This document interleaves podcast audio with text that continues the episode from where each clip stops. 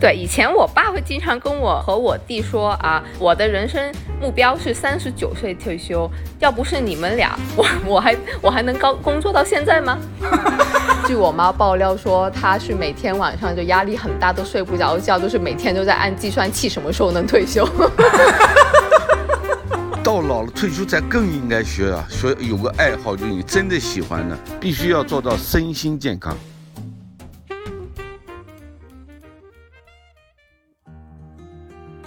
是一档嗑着瓜子儿讨论生老病死的播客节目，我们会尝试在轻松坦诚的对话中，讨论如何优雅坦然地应对从中年到老年的各种变化，无论是自己的还是父母的。大家好，欢迎收听《中年延长线》，我是倩倩，我是大聪聪。哎，大聪聪，你记不记得咱们在节目筹备的期间准备了一个 slogan，就是这个 slogan 叫做“领悟父母智慧，点亮你我人生”。就是在我们和这期嘉宾访谈的时候，我满脑子都是这句话，久久不能忘却这个声音在耳边回绕，是吧？对，就是前几期的时候，我们和一位嘉宾探讨了退休后迫不及待返回职场的一个案例，就是感兴趣的听众可以去回看第八期。然后，那这一期呢，我们作为一个价值观非常多元的节目，我们请到了一位做出另外一种选择的嘉宾来分享，就是退休有退休的快乐。当然，这个快乐，我们的嘉宾可能稍后会有其他的不同的示意。让我们欢迎我们的嘉宾王叔叔和他的女儿明心。欢迎呱唧呱唧，欢 迎欢迎。好，Hello，大家好。明心，你跟大家也打个招呼吧。芊芊好，大聪聪好，还有我爸，我跟我爸一年没见面了。这是一档温情的 亲情节目，海峡两岸连线。还多亏你们节目，还跟我爸连上线了。对，因为明星现在在就是人在香港，然后叔叔人家人在广州，然后因为疫情的原因，就一直还一直没有见面。就我们就是通常都是嘉宾自我介绍，然后因为我们这一期叔叔的咖位比较大，我们来帮叔叔做一下介绍。就是叔叔是前五百强电器企业的工程师，然后呢，叔叔在四十五岁提前退休，开启了自己幸福的退休生活。据我们统计，叔叔是目工作二十二年，然后退休十三年，并且。虽然叔叔有自己的人生节点的计划，但是从目前的情况看，叔叔应该还是会退休时间超过工作时间的。就这个这个情况，应该是很多像我们这样的年轻打工人的一个愿景，对，尽早退休，对，尽早退休，然后实现自由。各种时间自由、财富自由等等等等，然后，那么这一期呢，我们就希望叔叔为我们分享一下他是如何实现让我们羡慕的人生的，以及拥有这样一位睿智又犀利的父亲是幸事还是压力。让我们一起在这期的节目中感受一下父叔叔的智慧吧。那我们就是先让明星来回答一下，就是呃，叔叔打算提前退休是怎么通知到你和家里的其他成员的？你能帮我们回忆一下当时的场景吗？有没有历历在目？其实并没有，因为对以前 对以前我爸会经常跟我。跟我和我弟说啊，我我的人生目标是三十九岁退休。要不是你们俩，我我还我还能高工作到现在吗？就经常跟我们这么这么叨叨。但其实，因为我们小时候都是住寄宿学校的，然后呃，可能跟父母。接触也就是周末或者是放放假嘛，其实他们退休也是自己的决定。那我们生活其实都准备的很好，其实对我们生活也没有太大的影响，就完全没有影响。也对啊，其实那你现在还是觉得是这样吗？就那个时候，因为还不知道 生活有多么艰辛，闯社会的生活 对你你你你你看到你的客户或者是看到你的这个周围人的爸爸妈妈还在工作。然后以及你自己会不会羡慕爸爸这么早就退休了啊？没有对比，没有伤害，没有了。其实，其实我最早有一个有一个就是 叮的一声说啊呃这个这样的影响是，直到在我们大三的那一年，我们不是要交那个实习呃证明嘛，对吧？然后呢，我就那那一年刚好暑假我要去美国那个呃那 summer 那 summer session，所以呢我就没有时间做实习，我就跟我妈说，要不我们找个 找个公司盖个章就完了，对吧？然后我妈就开玩笑 开玩笑说，要你要是你爸没退休，现在随便盖个章很容易，就不用托人干这个事情了。然后那个事情我那个时候我才知道啊，还有这样的功能啊。对，其实嗯，我觉得他高兴就好。就所以那个时候，你们全家人都是觉得叔叔的人设可能就是这样，就你们一直就很了解叔叔这个人就是这样子，所以就意料之中是吗？嗯，因为他以前的铺垫也很多了，其实也没有太大 没有太大意外，主要是我们的生活也不受影响。那当然可能有有一些影响，他也不会跟我们讲，都是默默的承受的，对吧？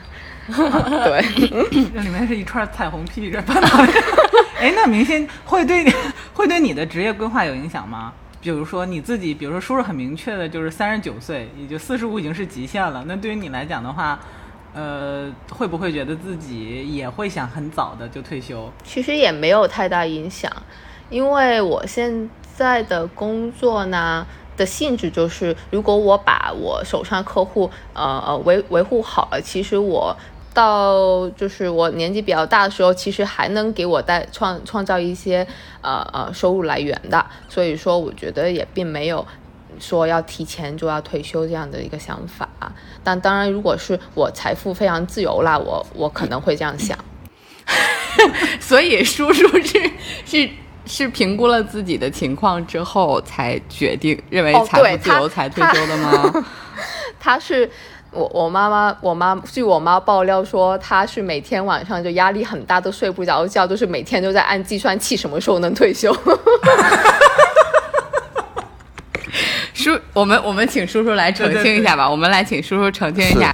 这个是计划退休，其实一直在计划，但到哪是，其实我都说了，打算再做多两年，混多两年，但后来看身体状况，因为好多种。疾病，糖尿病、高血压、严重痛风，哎，还有这个就是自由惯了，到了北京总部实在不适应，哎，也就算了，哎，这个你说退休呢，那其实无外乎两样，一一个身体，一个就是你的所谓资产嘛。所以，说说，你最开始设立的三十九岁退休这个目标是怎么设出来的？哦，那时候也是瞎说说，哎，就是随便，突然冒出来就这样了，不干了，是挺累的，一多半也是无奈，因为确实不适应这个职位了。嗯，呃，人家叔叔没有想过换一个工作吗？呀，你怎么不想想？我那四十多岁了，其实我跟你讲，有啊，有西门子啊，什么都请我啊，后来。这几大公司都面临的就是要快刀斩乱麻的阶段。其实你去到那，你就要出大力了，也是要出大力。我干嘛要走呢？啊，那是不是当时如果明星和阿姨就是他们反对？就是觉得，你看现在社会每天变化这么快，就是毕竟大家对于男性家庭角色的定位还是说，你你可能是重要的这个经济收入来源。那您辞职了，他们觉得消化不了怎么办？这是，这是国内多数人这么认识，这个好像在我们家没这认识。就刚才说了，王明星说这个，就他妈也会给我抱怨，你看要你退休了要这个证明那证明，所以我说不用。不要紧，然后要问你要要哪家公司，我到广州给你开吧，随便找个老 找找个总就可以开吧。明天不用绕那么远，人大东门了解一下，有各种办证办证。主要是刚刚讲到他，呃，我爸当时那个身体已经非常不好了，就是身体也是一个很大的决定因素。是，嗯，哎，所以叔叔，我们您您说到这里，我们其实可以。可以追问您一个问题，就是您看，您是其实评估了一下自己目前的综合的情况，不管是健康情况还是财务情况。因为我属于很保守的，就我不是我财务上是属于很保守、很稳健的。可可是叔叔，那您怎么看我们这一代年轻人？有很多人，就是因为我知道叔叔您自己是看 B 站的，就您应该能看到一些年轻人，也能看到很多这样的论调，就是三十岁的时候就把呃说走就走的旅行，然后去裸辞吧，这样挂在嘴边。就是您怎么看这样的状态和想法？你这是现代年轻人你们的幸福点，在我那，你想想，我从一个社会主义突然去到了资本主义。我全家人都想帮我，他们就把他们所有不吃不喝帮我，也帮不了我，你懂吗？嗯嗯。因为那时候的工资差距巨大，嗯。但现在这个条件就已经完全不一样了，而且现在你们你说的至少都是八零后，嗯。他们的父母都有家产，所以年轻时候，你看我从二十四岁，呃二十二岁就开始工作，嗯从二十几岁二十四岁就去了香港，嗯那压力多大？我就没玩过，除了出差玩了。工作的附加值。对，总要平衡的嘛。你没玩过，就要提前，也应该提前退掉，早点玩嘛。你不能到五六七十岁再玩，玩不了了，你也没兴趣了，所以还是退了吧。其实，其实叔叔说到一个点，就是说，其实叔叔虽然退的早，但是他其实可能在早年间他的工作强度很对很其实很辛大的，苦对和那个时候同龄人相你比，你你都不想想，给你这么多钱，能让你轻松了吗？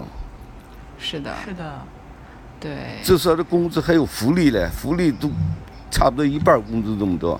嗯，其实就是年轻的时候，就是真的是在拿命换钱。对，其实这个这话说的对，是是我的写照，应该说。嗯嗯，那叔叔，您退休了之后没有去旅游？那退休之后您都干什么了呢？啊，也有有啊都说了，一退休了，开始，然后开就是其实想还是想去见一些旧同学啦，就其实最多就旧朋友了，那就是每年都跑跑出去至少两趟，我都开车，啊一个人开车哗走了，从广州开到苏来计算一个，月两个月，哎，然后走嗯南京走上海走的走一路的，走浙江都回来，其实每次计划走一两个月回来，其但是每次都做不到。因为你看同学都上班很忙。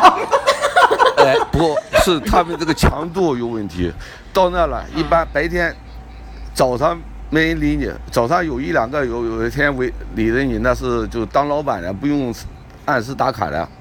嗯哎，然后中午一般没有饭局，就是也是一两两三个人陪你这闲的，哎，一到晚上哇，人山人海的，都下班了吧？哎，如果到了周末他们放假了，那就一天三顿你都跑不了，那我受得了吗？受不了。行，主要是行程不科学，所以每次日程安排不科学。计划好，你就是张嘴骂他们也没有用，你怎么说怎么安排，你抵住不了，你你管不了他们。们的热情，对，哎，对，哎，但热情都是集经常集中爆发，很要命。说是是啊，人家是上午休二，你是上二休五。所以就每次都没办法按计划，然后跑了两年、三三年、四年，嗯，然后身体就坏了，严这是更严重坏了。本来是退休休息的，真的，这是这个连门都出不了了，然后在家治病一年没出，然后治了就是能出去吃喝了，差不多快两年，应该这时间就真耗在那，两年刚好，然后我又换了一辆车，然后又是重旧重走旧路，结果还是一样。还有以前喜欢玩车，这是我的第九辆汽车，然后我也是最后一辆，我也不会再买了。因为公司公司发了四辆是五辆，呃，自己买过四辆，五辆，那倒是吧？呃，你说照相机，以前喜欢摄影，我有现在两柜子镜头加相机，哎，反正喜欢就买回来。叔叔还还很喜欢电脑是吧？对，还有电脑，你看我都好在我现在还有兴趣，这个电脑呢不断更新，我也不断更新，然后游戏足够我打，我死也打不完的。哎，你说哎，叔叔，我这多插插播一个问题，就是您在玩游戏的时候，有没有觉得它有不适合您的地方？因为之前我看到有一个新闻，就是日本有一个八十岁的老太太，觉得这个这个手机游戏等等不适合她这个年纪玩，然后她就申请自己开始学小程序，然后不是写写学编程，然后自己开始写游戏。哎呦，现在这都都是手机，我绝对不会玩手机游戏啊。主要是我看不上。电脑游戏不，这是我跟你讲，就这前几天又是，就是我这几年过年身体不好，前几天呢感冒了，告诉你这个老花眼，这么大个屏幕，我都看不见，还要戴着老花镜在那。其实我最喜欢赛赛车类跟这个叫游打射击类的游戏，其他的我都是拿看看装装，知道了就不玩了，呃。还有我儿子，他喜欢像什么英雄联盟，你这像你这年代，没有人不不知道吧？嗯嗯嗯。呃，还有个什么魔魔兽世界，呃啊，叔叔您都玩儿啊不不玩，这些不玩。啊？哦哦哦。对，但对我来说有点太幼稚了，但我儿子叔叔，那成功男人标配的游戏是什么呢？对，叔叔，如果您给同龄人推荐几个游戏啊啊，赛车。他喜欢赛赛车和射击。啊，哦，这个赛车这个游戏做的非常之逼真啊。哎，叔叔，那您期待那个 VR 上线，然后您可以用 VR 玩这种游戏吗？家里安那种模拟器，VR 就是我嗯不是那个，你得要有间大屋啊。我现在在大我我不论买多大的房子，我就那么一屁点地方，他们不给我用。我准备他就不行，我说把饭厅改了，饭台改成我电视台。那我老婆说不行，你儿子我儿女回来要吃饭。哎，你说这没用，所以买明星，你快表态！嗯，表态有啥用？那我女儿还得霸间房呢，她不会放呢。呃，嗯，我希望我爸养只狗，养条狗。别，你说养个狗，这走哪带哪。我要是想出去几天，不就不行了你？不会出去几天的，你就出去一天。哎，不行，我要出叔叔去那现在有可以宠物陪着你酒店，可以把狗送去。这样花钱他不行。那那那你没必要的。哎，你不把刚才我们在讨论把屋子腾出来给叔叔玩游戏，你还让再养只狗 挤占空间，你这是什么意思？明星？砸成毛坯改成游戏间儿。这是后话了。我老婆后他妈就后来说，你不干嘛不这年买了，你可以上楼打。不行啊，而且你还可以招呼小区里的老头儿老头儿们一起收费。所以是不是听完这句话，是不是就只能、哎，只能默默的把自己的再说这个同龄人，就我这些同龄人，他们几乎没有对电电子东西能有啊很好的理解的人，除了我一个当大学教授的，就教计算机的之外，嗯呃，其他都不行。叔叔好孤单。可是，可是叔叔您怎么看待？就是是为什么呀？就大家是因为对电子产品不熟悉，所以有恐惧，然后后来就嫌麻烦，拒绝学习吗？你想在他们那年代，就是他们没这么，他们有钱能喝酒喝几千块，他也不会花几千块钱买个电脑。对呀、我就说他们笨嘛。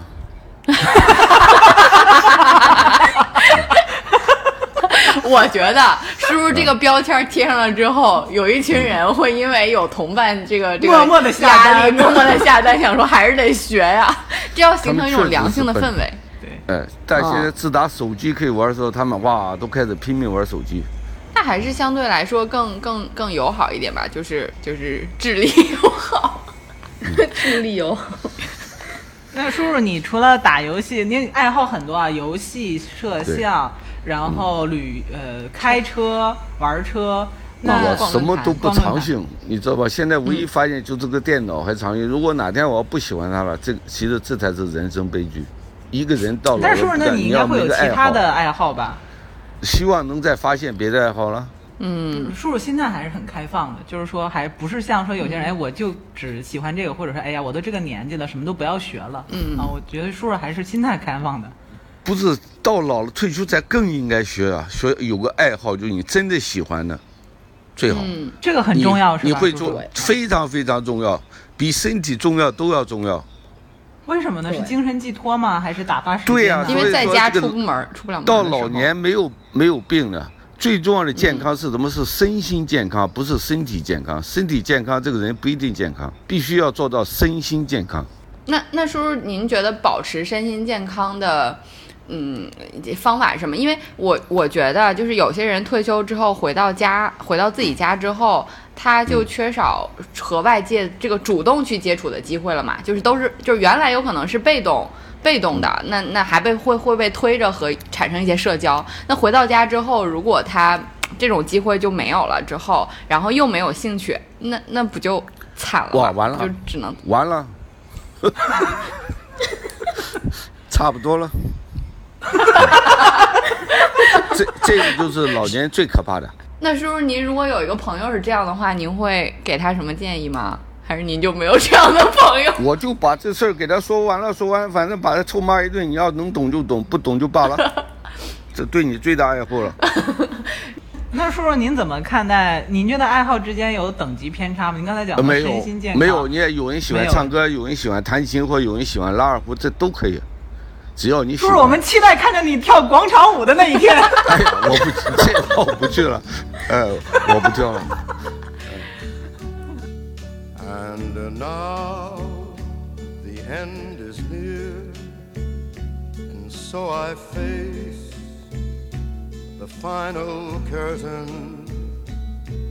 My friend, I'll say it clear, I'll state my case, of which I'm certain. I've lived a life that's full. I traveled each and every highway and more, much more than this. I did it my way. Regrets, I've had a few, but then again, too few to mention. I did what I had to do, saw it through without exemption. I planned each charted course, each careful step along the byway and more, much more than this, I did it my way. Yes, there were times I'm sure you knew when I bit off more than I could. But through it all, when there was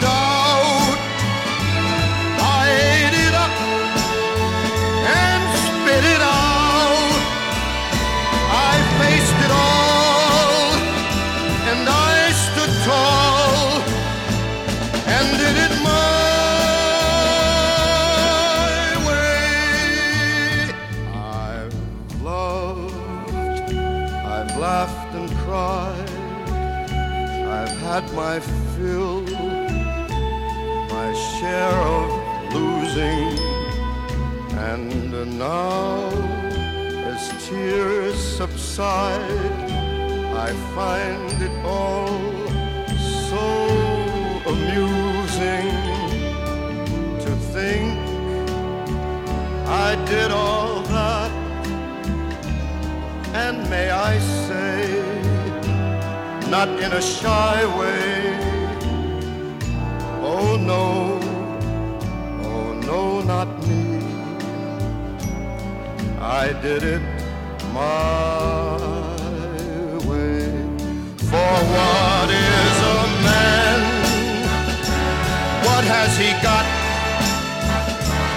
If not himself, then he has not